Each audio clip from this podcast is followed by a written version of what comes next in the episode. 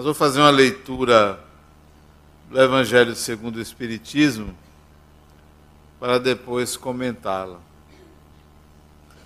É o capítulo 11, Amar ao próximo como a si mesmo, Instruções dos Espíritos, um parágrafo da A Lei de Amor do Espírito Fenelon uma mensagem ditada em Bordeaux, na França, em 1861. O amor resume toda a doutrina de Jesus, porque é o sentimento por excelência. E os sentimentos são os instintos elevados à altura do progresso realizado. Em sua origem, o homem tem instintos, mais avançado e corrompido tem sensações, mais instruído e purificado tem sentimentos. E o ponto mais requintado do sentimento é o amor. Não o amor no sentido vulgar da palavra, mas sim o sol interior que condensa e reúne em seu foco ardente todas as aspirações e todas as revelações superhumanas a lei de amor substitui a personalidade pela fusão dos seres. Ela destrói as misérias sociais. Feliz aquele que, sobrepujando sua humildade, ama com imenso amor seus irmãos em sofrimento. Feliz daquele que ama, porque não conhece a angústia da alma nem a do corpo. Seus pés são ligeiros e ele vive como transportado fora de si mesmo. Quando Jesus pronunciou essa palavra divina, amor, fez estremecer os povos e os mártires, ébrios de esperança, desceram ao circo. Aí está a mensagem do Evangelho. Acima de tudo, é, é importante que nós saibamos por que estamos aqui o que faço aqui, aqui neste momento, não aqui nesta encarnação. Mas o que estou fazendo aqui nesta casa? O que, é que estou fazendo num centro espírita? O que me move vir aqui? E muitos são os interesses. Há quem esteja apenas acompanhando o outro. Há quem esteja até perdido aqui, não tinha o que fazer. E viu a porta aberta e entrou. Até quem esteja aqui, porque está interessado em outra pessoa que está ali do outro lado. Há quem esteja aqui, e que eu acho que é a maioria, porque me acha bonito. Vários são os motivos. Há também quem esteja aqui porque é espírita. Quem esteja aqui porque trabalha no centro espírita, porque quer seguir os passos de Jesus. Muitos são os motivos. Mas eu quero convidá-los para um motivo em particular. A primeira vez que eu fui num centro espírita, eu tinha 17 anos. 17 para 18 anos em São Paulo. E já se vão aí 42 anos. 41, 42 anos. E eu me lembro que a primeira vez que eu fui no centro espírita, eu fui porque eu tinha saudade. Eu morava em São Paulo, minha família toda aqui, e eu tinha saudade da minha família. Então essa saudade se manifestou de uma forma introspectiva e um colega vendo-me num mutismo muito grande, às vezes chorava porque estava distante da família, e ele disse para mim, não me chamava de Adenal, é meu nome lá em São Paulo era Novaes, Novaes, vamos ali, tem um lugar que você vai gostar. E esse lugar uma sala à meia luz, onde uma pessoa fez uma oração e evocou um espírito, falou em espírito. E falou em espírito para mim era algo extremamente novo, diferente. Espírito, eu não sabia o que era espírito. E assisti a uma preleção simples sobre a existência dos espíritos. E isso não resolveu minha saudade, mas alimentou minha alma. Me reconfortou e me colocou numa dimensão diferente, na dimensão do espírito. Então, o convite que eu faço a vocês para virem aqui e a razão pela qual estejam aqui se assemelha a essa. É, tentem vir aqui para se sentir espírito não para ver espíritos, não para receber coisas de espíritos, não para resolver seus problemas. Tudo isso é válido. Mas tente vir aqui, eu preciso me ver espírito. Eu preciso me sentir espírito. Preciso ter consciência de que eu sou um espírito. Além disso, nós estamos no Natal. O Natal se repete a todo ano e há quem diga que todo dia é Natal, pelo simbolismo, pelo significado do renascimento. Mas não, todo dia não é Natal não, porque nem todo dia, nem toda época os espíritos aqui na terra se iluminam tanto quanto nesta época. Não, no São João não acontece assim. No carnaval não acontece assim. Na primavera não acontece assim.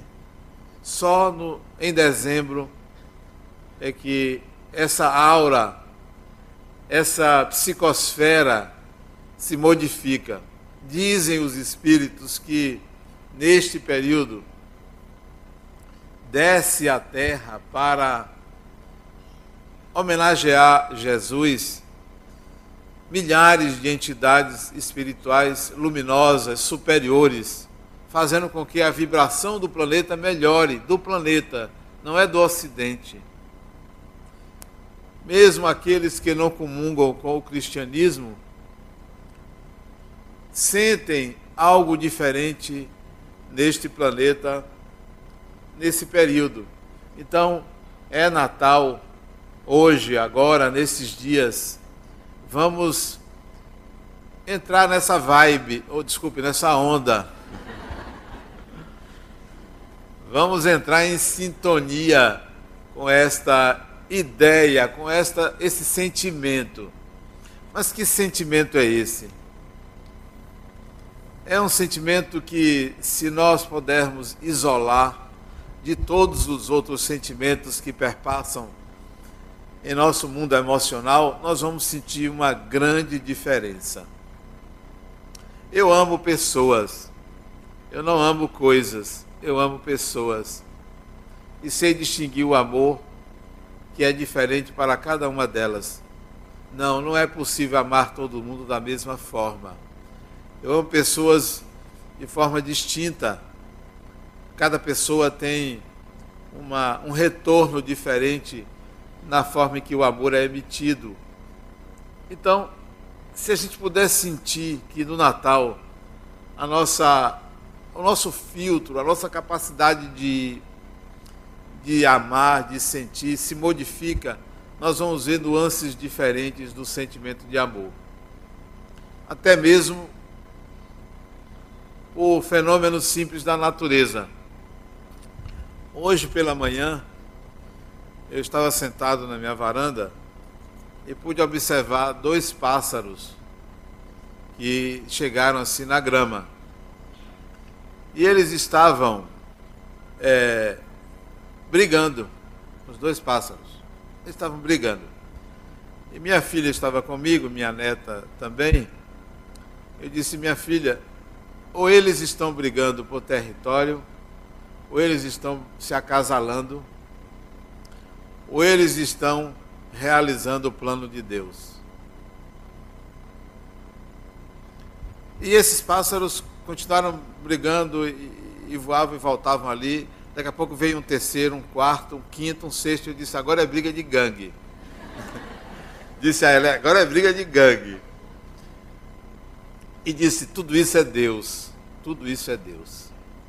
Tudo que a gente vê, tudo que a gente percebe, mesmo a discussão que a gente viu aqui, que eu pensei que era sério. Margarida e. Como é o nome dele? Eu pensei que era sério, né?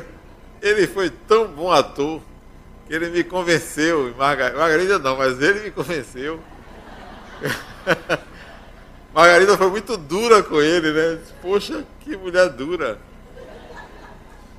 Mesmo a briga, mesmo a discussão, isso é Deus.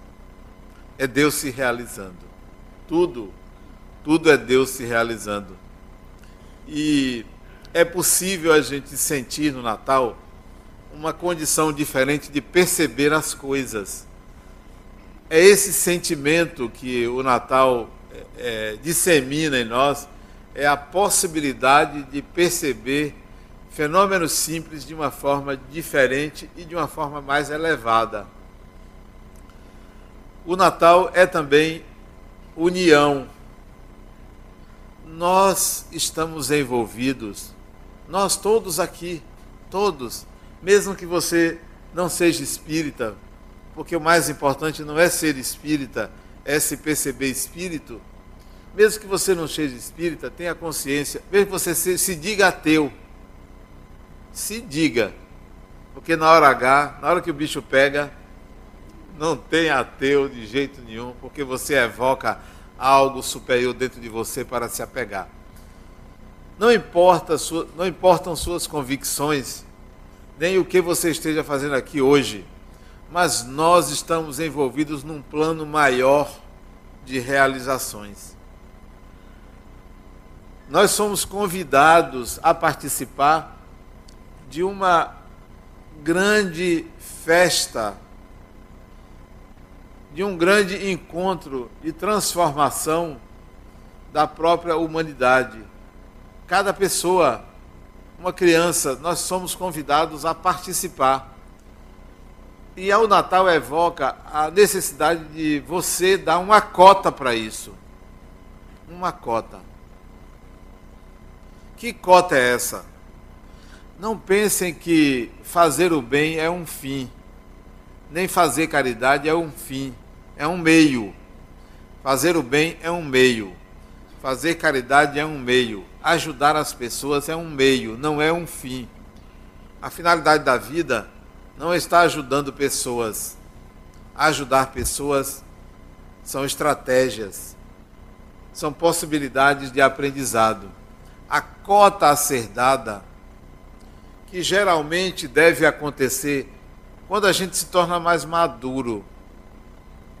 O Natal me traz maturidade, me torna mais maduro assim. Adenauer, você vive para você, porque nós somos egocêntricos por essência. Você vive e faz para você. Que tal agora você estender o seu ego para fazer por você enquanto ser social. Essa é a cota. Eu vou fazer por mim, eu vou continuar fazendo por mim, sem ser egoísta, porque me vejo um ser social, uma pessoa que vive em sociedade, interage com a sociedade e não é possível crescer, desenvolver-se sozinho. Nós precisamos do outro.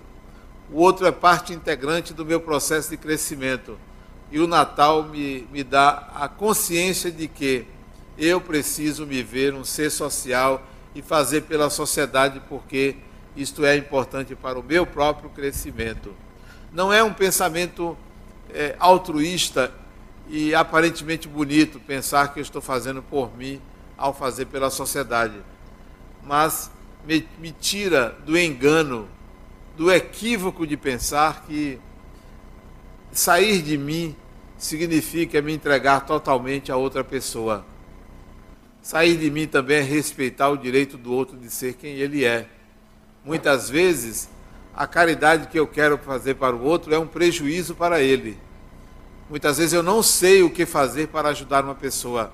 E a melhor maneira de ajudar alguém é lhe dando dignidade, respeito. Respeito porque é um filho de Deus, respeito porque é um ser humano. Nós estamos envolvidos num projeto muito maior de desenvolvimento e crescimento da humanidade. Cada um pode fazer a sua parte, onde quer que esteja, com quem quer que esteja, fazendo o que estiver. É, é estabelecer uma relação com a, a vida, é uma relação em que você se sinta responsável pela vida.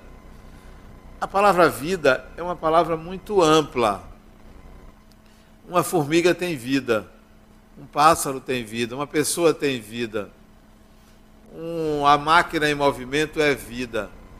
Vida é muita coisa, mas eu quero restringir agora o conceito de vida a ideia de que a vida contempla o funcionamento de tudo, a organização de tudo, o desenvolvimento de tudo, o crescimento, a evolução espiritual de tudo. Então, assuma a responsabilidade pela vida não só a vida do corpo, mas a vida em geral, a vida das pessoas, a vida da sociedade, a vida de uma árvore, a vida de um pequeno animal, a vida de tudo, o funcionamento, é, a ordem social, a política, o Estado assuma como uma responsabilidade pessoal. Nós estamos envolvidos nestes processos de valorização da vida. E repito, não é simplesmente a vida orgânica, que claro que devemos valorizar, mas a vida que nós precisamos é, nos entregar e dar a nossa cota, dar a nossa energia, é essa vida como uma totalidade. É essa vida em que todos estão envolvidos, tudo faz parte, tudo está interagindo. É, a, a encarnação, ela não é um degredo. A encarnação não é uma punição para o espírito. A encarnação não é um resgate. A encarnação não é um karma. A encarnação não é um sofrimento. A encarnação é mais uma das maravilhosas brincadeiras de Deus. A encarnação é um fluxo que continua a vida do espírito. Fora da encarnação, existem outras possibilidades do espírito se manifestar. Não é só mundo espiritual, mundo material. Isso é uma visão é, acanhada que nós temos da realidade. O espírito se manifesta em outras dimensões, fora dos limites de uma encarnação, é, de uma maneira inimaginável a nós. Há um livro que eu li há muitos anos, muitos anos mesmo. Um dos primeiros livros que eu li é de um espírito muito caro a Francisco Cândido Xavier, e foi a mãe dele, Maria João de Deus. Ele, ela desencarnou quando ele tinha 5 anos de idade. Mais tarde, pouco, com pouco mais de 21 anos, ele psicografou um livro da mãe dele, e esse livro se chamou, se chama Cartas de uma Morta. Eu hoje mudaria o título para Cartas de uma Viva, porque não há morto. A morte não existe. Quando você pensa nas pessoas que já faleceram, que você conheceu, não pense em mortos. Nem nós somos mortos. Somos vivos, todos somos vivos, porque a vida continua com toda a sua intensidade. Então, esse livro dela, Carta de uma Morta, ela descreve uma dimensão espiritual em que ela foi, em que os espíritos que ali viviam, e era uma vida material, os espíritos que ali viviam, quando falavam ou quando se comunicavam, ela ouvia como música. Ela não ouvia essa voz como nós, mas como a nossa, mas música. A comunicação era por música, numa dimensão outra que não a terrestre e que, e que não o mundo espiritual em que ela se situava, foi uma outra dimensão. E que ela via animais, ou aparentemente animais para ela, mas dela depois percebeu que não eram animais, eram espíritos que preferiam se apresentar de uma forma de um animal que aqui na Terra tinha uma leveza muito grande, muito bonito. Eu imagino assim, poxa, o espírito preferir uma imagem de um animal bonito do que o corpo humano. Para vocês verem que as manifestações dos espíritos variam ao infinito. Mas nós estamos limitados a uma condição humana, restrita, material, como se aqui na Terra nós estivéssemos para pagar, para sofrer. Não. Nós estamos manifestando uma parte de nós através de um corpo, corpo humano, que é um corpo muito frágil, digo eu, porque vivi uma experiência de fragilidade recentemente. Um corpo muito frágil, que para mim não foi um espanto nenhum. O AVC que eu tive foi uma experiência maravilhosa. Fantástico. Poxa, como foi bom. Primeiro começou com uma tontura. E uma tontura gostosa. Foi mesmo.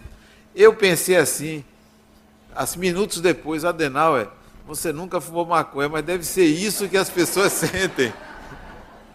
É isso que as pessoas sentem. Porque foi uma tontura assim, parecia que eu ia flutuar. Então foi uma experiência muito boa. Não poder mexer meu corpo, ah, isso eu já tinha passado várias vezes. Os, os que eh, têm AVC e ficam com paralisia não sabem que, ou deveriam saber, que quando a gente dorme, a gente sai do corpo. E eu saio do corpo conscientemente várias vezes. E às vezes eu quero acordar, quero movimentar meu corpo, meu corpo não obedece. Que tal? Não obedece. Várias vezes já aconteceu eu acordar, o, o braço não, não, não obedece. Várias vezes. E não era AVC, é desdobramento. Então, não mexer o corpo para mim não foi nenhum espanto. Ah, eu já sei o que é isso. O bom que eu gostei foi que eu fui bem tratado. Olha, até hoje eu sou paparicado. Ontem mesmo eu disse a um amigo, olha, eu estou doente, né?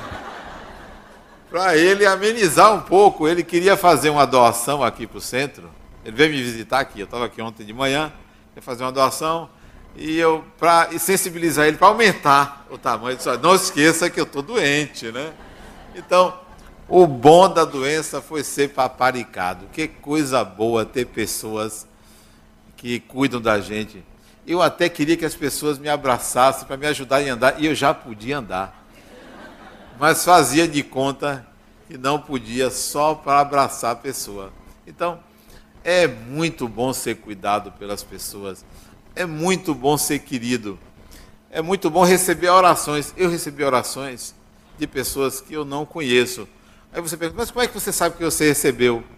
Olha, você está numa UTI de um hospital, está ali. Passei quatro dias na UTI, foram quatro dias de muita alegria para mim. Você está ali parecendo que está no spa. Eu estava no spa. Eu estava me sentindo tão bem. Isso são vibrações das pessoas. Tão bem. Ali, toda hora sendo furado, toda hora, toda vinha uma pessoa me furar, tirar sangue, tirar isso, tirar aquilo, remédio para isso, para aquilo. E levanta e senta e faça isso, faça aquilo. Toda hora vinha alguém para mandar eu botar o dedo no nariz, assim, para ver se eu conseguia pegar no nariz. Mas eu estava ali como se estivesse num resort. Olha que coisa boa, né? Coisa boa. Então, a vida aqui na Terra, não, não é esse degredo, não.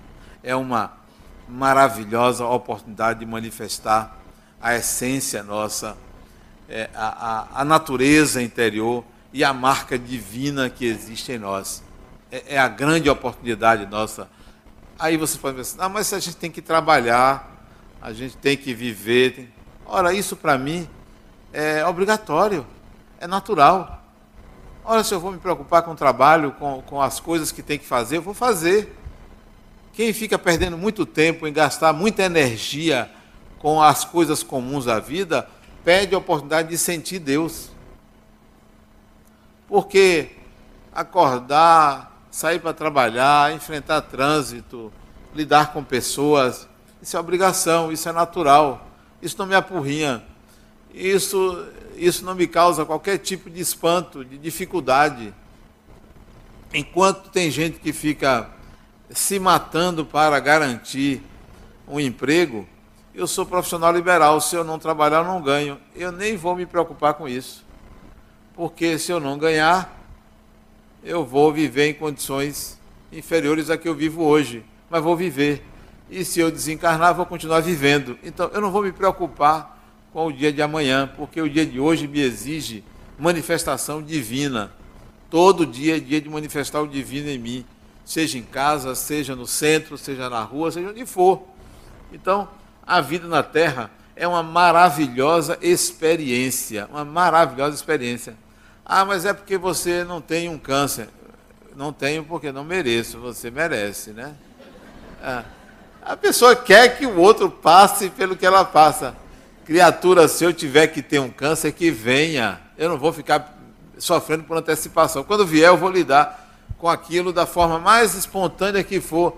Eu não tive AVC, então lidei com aquilo. Eu achei interessante, porque na hora que eu estava tendo AVC, eu liguei para um médico neurocirurgião, 10 horas da noite de domingo. Ô, doutor, seu Adenal, você me ligando, ah, eu estou tendo um AVC. É, ele disse, é, estou tendo, estou é, indo para o seu hospital. Ele disse, pode ir que minha equipe vai estar lhe aguardando. Chegou lá, tinham seis médicos me esperando. Então, eu vou viver a experiência como ela acontece. Eu não vou me antecipar. Eu não vou dizer que desastre, coisa ruim. Coisa ruim, coisa nenhuma, porque tudo que acontece com o ser humano é para o bem do ser humano. Tudo, absolutamente tudo. E o Natal, claro, não sei se vocês conhecem, lembra Jesus. Lembram? Natal, lembra Jesus. E eu tenho uma, uma percepção de Jesus um pouco diferente. E eu sempre penso que ele, que não era cristão, era um judeu, eu penso sempre que ele era uma pessoa intrigante. Intrigante assim, alguém misterioso alguém que, se você se aproximasse, você teria vontade de, de, de conversar, de dizer alguma coisa. Não de pedir, mas dizer alguma coisa para ver o que é que sai dali. E, e nessa relação com Jesus, você adquire maturidade, novamente maturidade. Natal me lembra maturidade. Olha o que é maturidade para mim. Maturidade é se eu andar na rua e uma pessoa bater no meu carro, ela bater no meu carro, amassar meu carro, e eu não fui a causa direta nem indireta para esse evento, eu vou dizer assim: legalmente ele é responsável pelo que me aconteceu. Espiritualmente, sou eu o responsável pelo que me acontece. A responsabilidade é minha, porque eu não dou o direito a ninguém ser culpado pelo que me acontece. É um direito que eu não dou. De jeito nenhum. Não, ninguém. Se você me bater, eu não lhe dou o lugar de ser o responsável pelo que me aconteceu. Você só foi um instrumento infeliz. Mas se me aconteceu isso, há algo que eu tenho que aprender. Nisso eu tenho que crescer de alguma forma. E se eu puder devolver o tapa recebido, eu vou devolver. Você dizer assim, mas como devolver o tapa? Vou devolver. Não por vingança, nem na mesma moeda. Eu quero fazer alguma coisa com essa pessoa que cresça ela e cresça eu. Eu não quero fazer uma coisa que venha dar uma lição nela. Eu quero crescer e quero que a lição que eu der, ela cresça. Ambos cresçamos. Então, maturidade é eu sou responsável pela vida, eu sou responsável pelo que me acontece. E esse é o plano para o qual Deus nos confiou. Nós estamos irmanados em algo maior. Nós estamos envolvidos numa proposta de transformação global. a partir da experiência pessoal. Não se exima, não se exclua de um plano maior de crescimento desta humanidade que tanto precisa de amor, de paz, de harmonia, de sabedoria, de equilíbrio. E nós podemos fazer isso, não precisa ser nenhum luminar, não precisa ser nenhum expoente. Todo mundo pode fazer isso onde quer que esteja, com quem quer que esteja. Então, Natal evoca essa união, essa unidade, essa percepção de totalidade de que nós somos parte de um grande objetivo, que é o objetivo de Deus de levar a humanidade à felicidade. E nós vamos conquistar isso. É, cultivemos o Natal, vivenciamos o Natal, sobretudo no melhor lugar do mundo. O melhor lugar do mundo é sua casa. Não é aqui, é sua casa. Se tem um lugar que você tem que ser feliz, é dentro de casa.